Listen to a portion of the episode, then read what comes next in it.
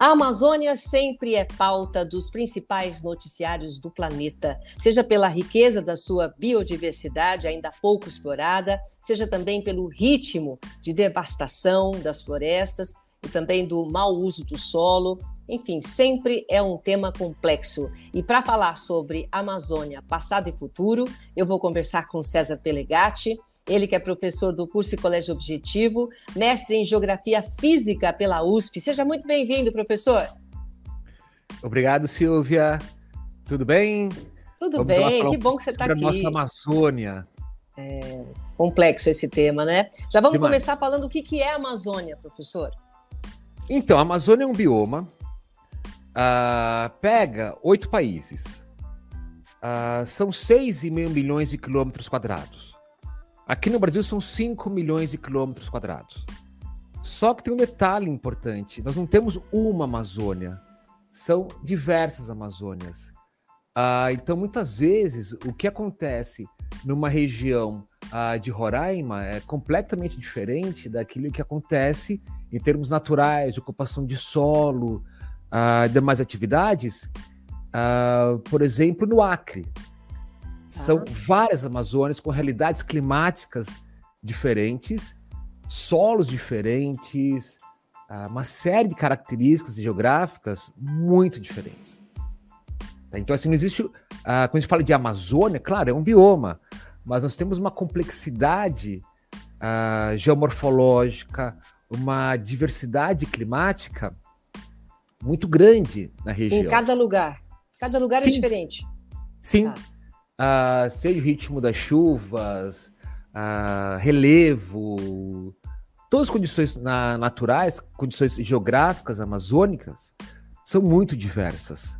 Esse é um grande problema quando a gente fala do processo de ocupação da região. Eu, tá. Já que você falou que, é, que tem essa biodiversidade grande e principalmente diferente nos diferentes estados, né? São oito, você falou? Oito países, perdão. Oito São países. oito países, tá? Isso. Então, quais são as, as principais características geográficas? Existem características geográficas comuns ou realmente cada, cada país é de um jeito? Não, quando a gente fala do bioma amazônico, é evidentemente algo muito parecido, mas nós temos especificidades regionais muito sérias. Ah, então, por exemplo, quando a gente pega algumas características fundamentais da Amazônia, então, nós temos pelo menos uh, três grandes tipos de compartimentos do relevo. Então, nós temos os planaltos residuais ao norte, uh, mais para o centro as depressões, e no centro da região amazônica é que nós temos a planície amazônica, que é, é o principal eixo de ocupação da região amazônica, é a bacia, é, a, é o eixo mesmo da planície ah, do Rio Amazonas. E nos últimos anos tem se estendido demais a ocupação mais na região da, da borda sul da região amazônica do Brasil, especialmente no estado do Pará, que forma o chamado Arco do Desmatamento. Tá. Eu estava vendo aqui, antes, é. de, antes de, de falar com você, é, eu fiquei muito impressionada, né? Então, por exemplo, é, quando você fala que é de, formado por diferentes ecossistemas, é isso? É, são várias especificidades regionais. E tem tudo, né? Florestas densas de terra firme, florestas de igapó, campos alagados, várzea, savana, refúgio montanhoso, tem tudo na Amazônia? Tem tudo, sim, sim. É uma complexidade muito grande. Ah, no norte da região, por exemplo, em Roraima, onde no começo do ano uh, houve toda aquela questão dos indígenas contaminados uh, pelo mercúrio do garimpo ilegal uh, em Roraima, boa parte do estado de Roraima não é floresta amazônica. É uma formação de campos, é chamada Gran Sabana. então não é formação florestal propriamente dita. Né?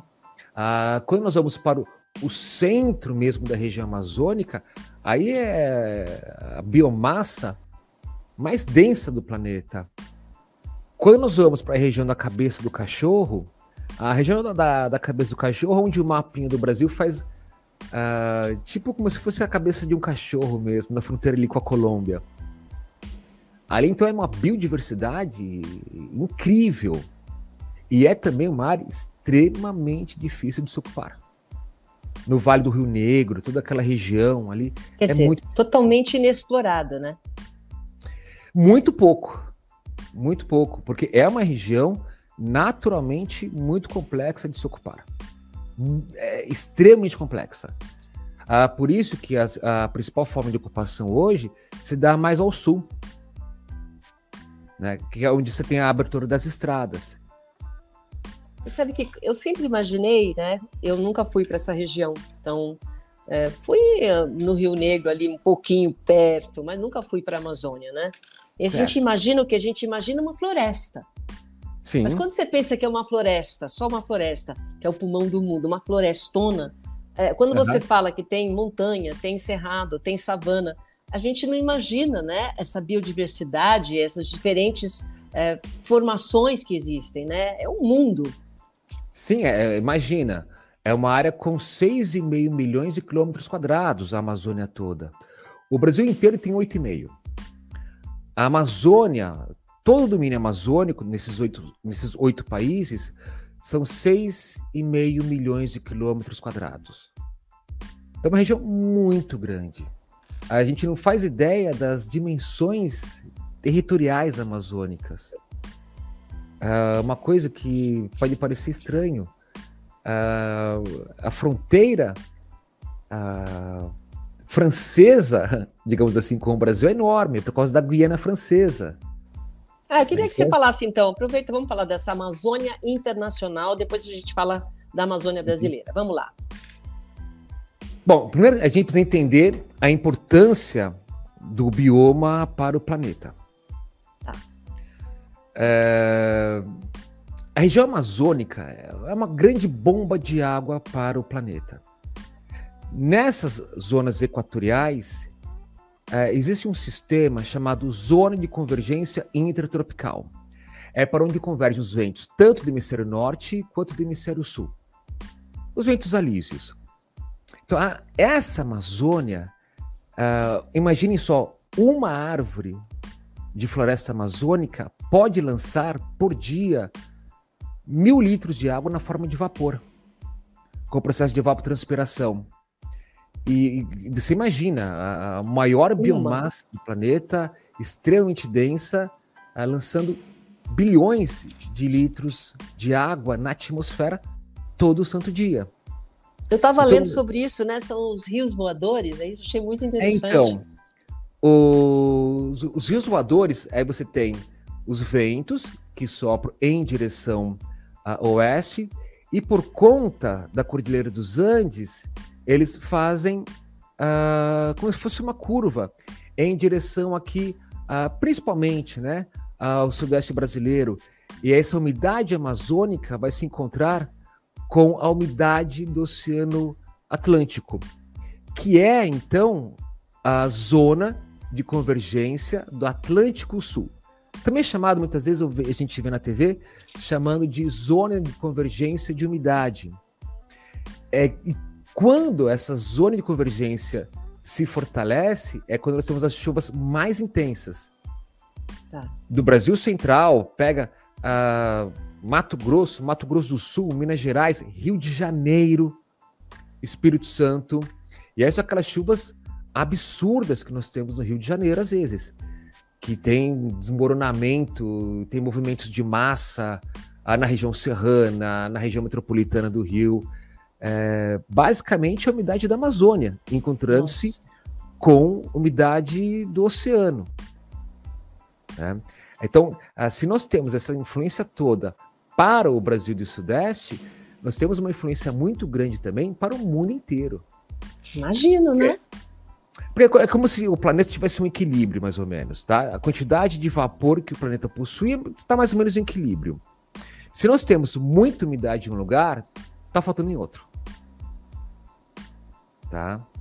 Uh, se eu tenho chuvas muito intensas em uma parte do planeta, em uma região do planeta, não tenha dúvida, alguma outra parte do planeta vai estar em falta. Tá com seco. Né? Uh, então, é claro, é uma questão que interessa ao planeta inteiro, porque é, é uma grande bomba de água. Bomba de água que eu digo uh, no sentido uh, figurado. Uh, mas para os sistemas climáticos, sistemas atmosféricos do planeta, ela tem uma importância fundamental. Enorme. Com certeza, com certeza. E, uhum. e, e, é isso que a gente está no sentido, quando você fala em importância geral, né? E a gente fica imaginando, né? Nesse momento que nós estamos fazendo essa gravação, está muito calor aqui em São Paulo. Nós chegamos a 38, uhum. 40 graus. Isso é um reflexo também da importância do bioma uh, da Amazônia para o clima global, essas transformações, tudo isso faz parte, professor? Então, a importância da Amazônia, bom, como já disse, vai para o planeta inteiro. O que está acontecendo agora na Amazônia é algo uh, especialmente peculiar. Porque estamos em anos de El Ninho. A Amazônia já teve outros anos de seca. Não tanto como esse. Esse realmente uh, bateu os, os recordes todos de baixa dos rios. Acontece que seca na Amazônia tem dois fatores fundamentais. O primeiro deles é El Ninho. Tá? O El Ninho, quando nós temos o aquecimento do Pacífico Sul, vai mais ou menos da costa uh, do Equador até a costa do Chile. Tá? Ali, uh, como esses ventos ficam mais enfraquecidos, uh, então o movimento de ressurgência, que são as águas frias do Oceano Pacífico, essa ressurgência não se forma. E aí você vai ter na costa uh, da América do Sul, na costa oeste da América do Sul, águas mais quentes. Esse fenômeno altera clima do mundo inteiro. Tá? Do mundo inteiro. Não é só da Amazônia, altera clima nos Estados Unidos, na América do Norte, na América Central, na África, na Europa, enfim nas monções asiáticas. Uh, tem uma história curiosa que um dos primeiros países a sofrerem, a sofrer é, diretamente ou severamente com o El Ninho foi a Índia. A Índia? A Índia, porque hum. não chovia. Então, no final do século XIX, houve um processo de seca terrível na Índia. E quando você tem um problema de seca em um país super uh, populoso como é a Índia, imagina, a crise alimentar é terrível. E aí os britânicos começaram a estudar o que estava acontecendo com o clima indiano, porque na, nessa região da Ásia Meridional não estava chovendo.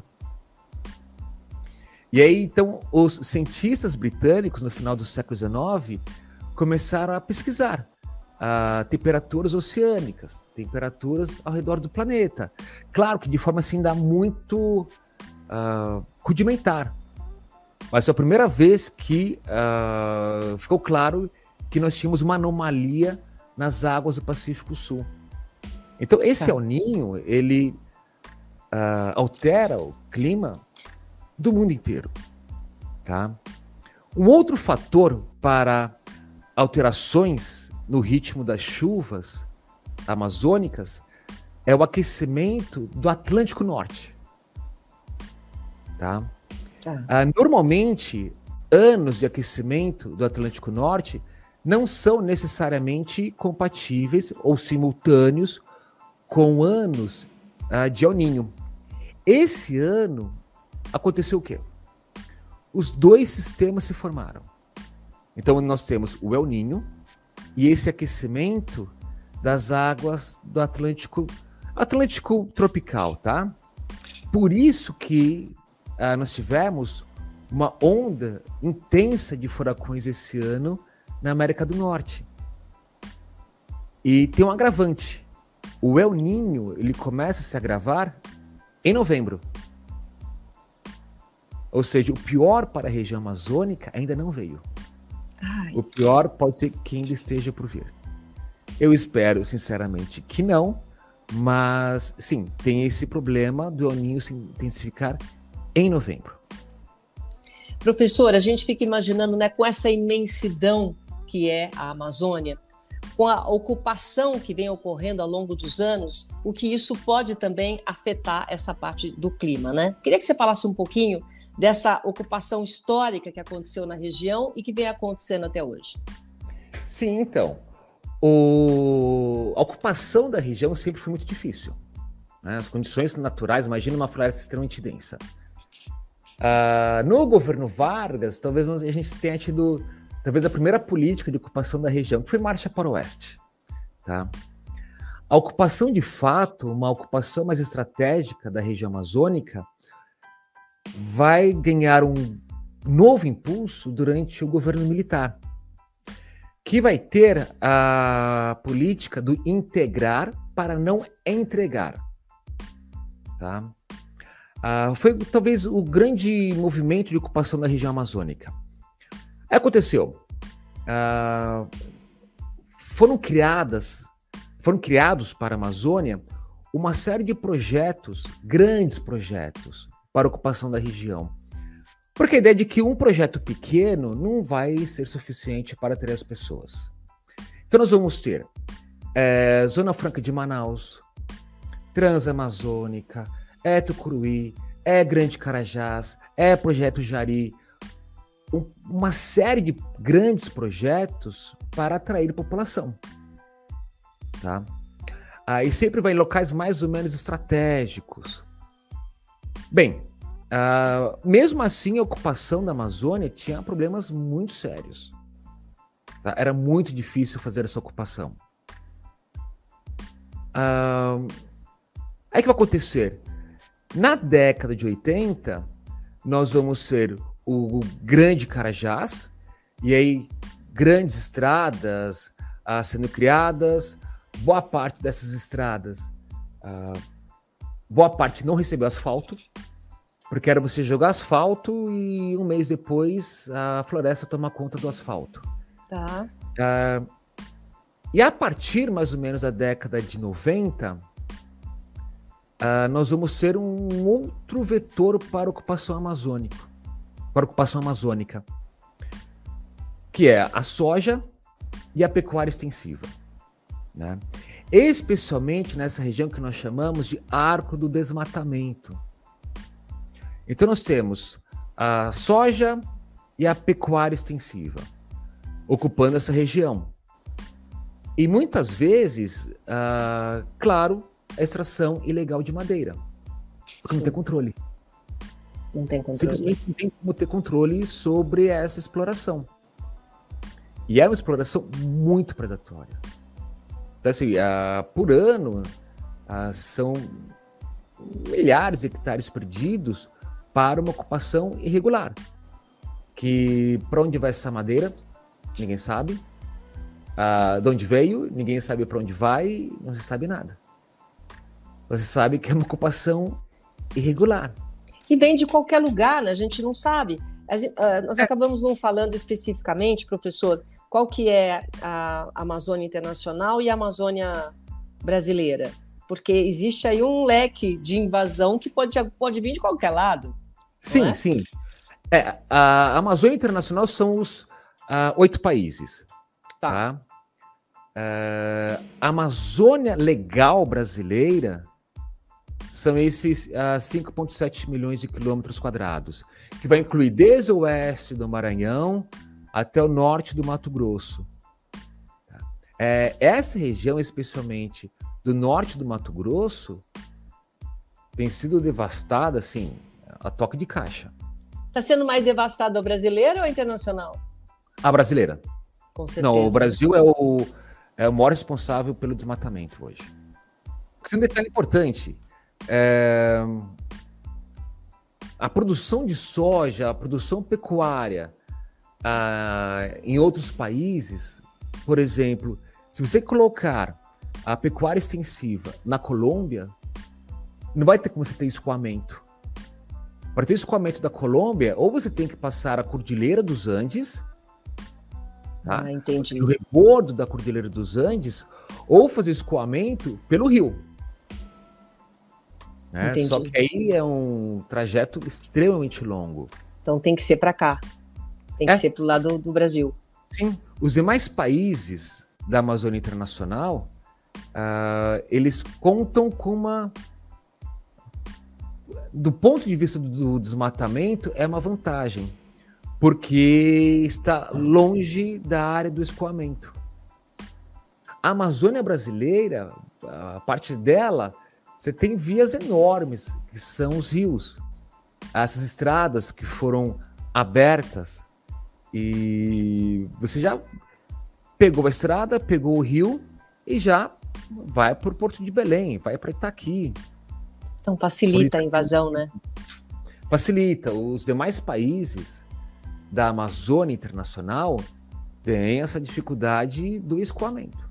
É, falando de projetos, então, projetos governamentais e projetos privados, o que, que a gente pode contar aqui? Bom, os projetos governamentais são sempre baseados em grandes dimensões. Né? Uh, talvez os mais conhecidos, os maiores, então, é Grande Carajás, o Projeto Jari, que deu tudo errado, o Projeto Jari. O que, que foi o Projeto Jari mesmo? O Projeto Jari foi um projeto criado na década de 70.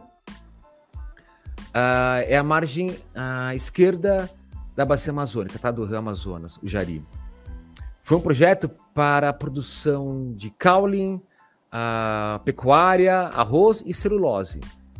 Só que deu tudo errado no projeto. Entendi. Ah, o solo não era adequado para aquilo. Ah, então, assim, ah, as espécies que foram colocadas não eram espécies adequadas para a região. Então, o projeto custou milhões, esse era um projeto privado, Jari. Tá. tá? Projeto de um americano, Daniel Ludwig. Ah, um projeto que, ao fim e ao cabo, acabou dando muito errado e aí deram uma enxugada nesse projeto. Hoje o Jari funciona, mas sem aquela uh, ideia de ser, um dos maiores, de ser um dos maiores projetos uh, para ocupação do mundo. Que deu errado. Hoje é mais modesto, tá. Então esse Não, é bem privado. Modesto, bem mais modesto. Basicamente virou fábrica de papel e celulose. Tá. Porque as, outras, as demais atividades não deram certo. Tá? Aí nós vamos ter Uh, o último grande projeto para a região amazônica foi a usina de Belo Monte, que provocou um estrago ambiental considerável. Né? Mas não tem um uh, estudo, professor? Eles, não vão, eles vão fazendo? Não tem um estudo? Então, o Belo Monte eh, não teve sequer análise do estudo de impacto ambiental. Não foi considerado. Hoje a gente, não, a gente constrói um prédio, vai, um Sim. prédio vai construir, tem todo aquele cuidado com o impacto ambiental, não consegue fazer isso na Amazônia, quer dizer, é complicado, É um grande né? projeto, mas o projeto de Belo Monte foi um projeto equivocado desde o começo. Tá. Né? E ele foi tocado adiante. Uh, hoje Belo Monte gera energia, mas uma parte do ano a usina funciona uh, parcialmente, somente, e o pior foi o deslocamento populacional para fazer a obra. Ah. Porque você tem que fazer o desvio do rio para fazer a obra. Tá. E no que fizeram ao desvio do rio, claro, nós tivemos o deslocamento de, popula de pessoas locais. Né? E nada disso foi muito bem avaliado. Né? E aí, quando houve a construção de Belo Monte, nós tivemos milhares de trabalhadores se dirigindo à região. E claro, aí você leva tráfico, leva drogas, leva tudo que é de pior, né? Você coloca milhões de pessoas de uma hora para outra em um lugar sem qualquer tipo de preparo. Então virou um caos.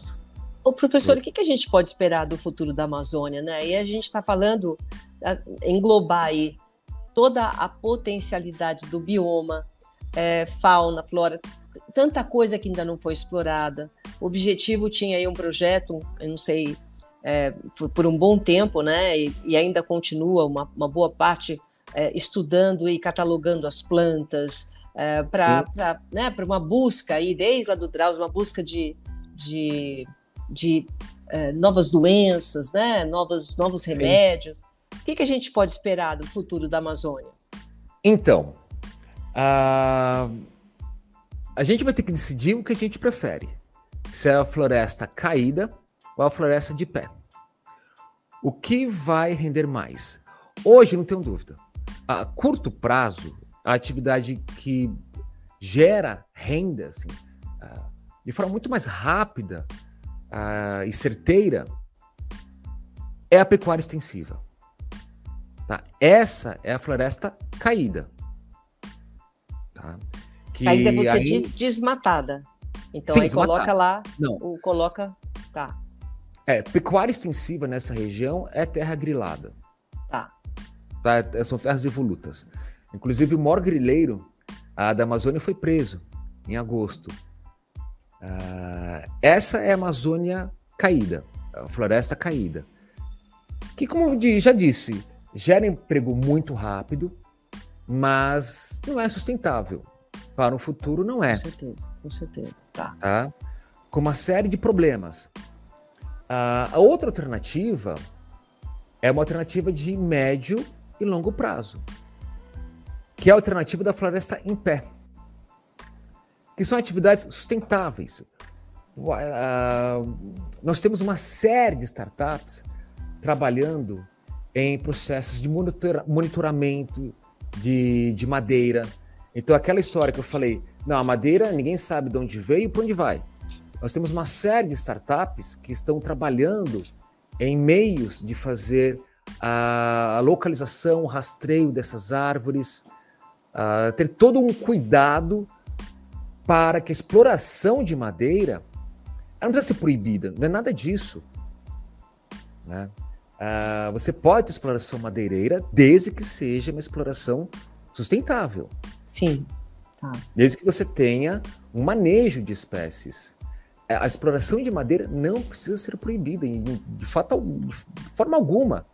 Mas é uma exploração que precisa ser monitorada. E me parece que o grande futuro para a Amazônia é algo que ainda custa ainda vale muito pouco. Que, que é são os créditos de carbono. Ah. Ou seja, uh, uma propriedade privada ou mesmo pública vai poder vender créditos daquilo que ela não devastou ou daquilo que ela está preservando. O que a gente pega hoje, uh, o crédito, crédito de carbono, uh, o negócio ainda está engatinhando, tá? Mas para o futuro, diversas empresas vão querer contar com o símbolo de crédito de carbono. Sabe aquela história? Anos atrás, as pessoas fumavam dentro do restaurante. Vai tendo uma conscientização, né, professor? Sim, e essa conscientização leva tempo. Não Sim. acontece de uma hora para outra. Uh, mas me parece que uh, talvez o grande futuro para a Amazônia, e esse é um futuro muito promissor, é a venda de crédito de carbono. E Porque como... É o, que, hum. é o que pode gerar mais renda, o que pode incluir mais gente na Amazônia, porque não adianta a gente querer falar, não, tem que preservar a Amazônia. Tá, e o, por exemplo, vamos falar do garimpeiro. Que ele é garimpeiro, o pai dele foi, o avô dele foi, bisavô, tá, todo mundo foi. Aí de uma hora falam para ele, ó, você não pode mais garimpar. Ele fala, tá, e eu faço o que da vida? É, olha só o que afeta, né? Essas mudanças. É, o garimp... O, uh, o cortador de madeira. É um processo, né? Uhum. Sempre fiz isso.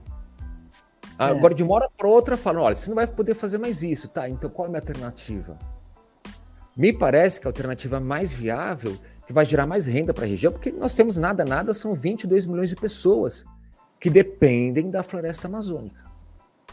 Professor, esse a Amazônia é tema de vestibular? Só para a gente encerrar. Muito, muito.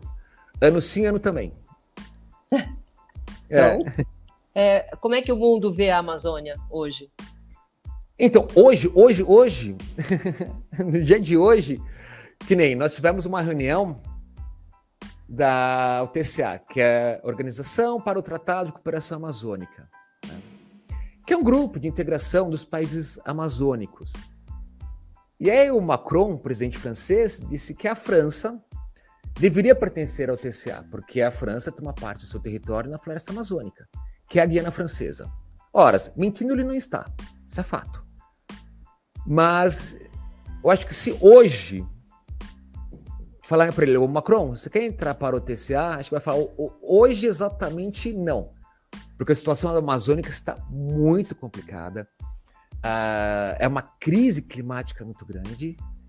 E me parece que hoje, acho que uh, as pessoas parecem que agora esqueceram a Amazônia. Porque agora virou um problema nosso. Entendi. Tá. Né? Agora, agora é problema do o Brasil. Agora você que se vira aí. Você cuide. O que ficou, uh, o que foi divulgado no mundo inteiro, por exemplo, a morte dos botos. É, agora eu tava vendo. Tava é, o Lago Tefé. O clima. É. é, você imagina, a temperatura da água chegou a 39 graus. Nossa, tadinho dos botos. Ah, meu Deus. Não, não, existe espécie que vai. Que aguente, que aguente. A 39 graus de temperatura. É. Ah, Olha... Isso foi divulgado no mundo inteiro, amplamente divulgado no mundo inteiro, mas ah, o Brasil precisa agir diplomaticamente para ah, arrumar recursos, não só recursos financeiros, mas tecnológicos, ah, uma série de recursos para manter essa Amazônia em pé. Tá certo. Porque a Amazônia caída não vai servir para mais ninguém. Ai, nosso, nossos filhos, nossos netos, pelo amor. Professor, Sim. infelizmente a gente não tem mais tempo, mas eu quero muito agradecer aqui a sua participação, viu? Tem mais alguma coisa que você queria acrescentar, rapidinho? Ah, eu espero que uh, essa ocupação amazônica seja feita de forma mais racional, é, que a população amazônica seja incluída nesse processo de desenvolvimento, porque é uma região que está tendo uma série de problemas, crise climática, inclusive um caos na segurança pública. Os estados da Amazônia, quase todos eles tiveram aumento da violência, um aumento muito grande. Porque, imagina, você aumenta a população, não dá alternativa. Não tem como. É o resultado. É, é isso. Resultado. resultado. Tá bom. Tá bom, professor. Muito obrigada, viu? Vamos ver se a gente faz outras, porque é tanta coisa para falar. Eu preparei Demais. aqui. É, eu preparei algumas coisas para falar. Tem que fazer uma, uma edição dupla, mais uma dessa é, né? para a gente continuar. Muito obrigada, viu, pela sua participação. Eu que agradeço. Aqui. Muito obrigado. Obrigado, Silvia. Obrigado a todos.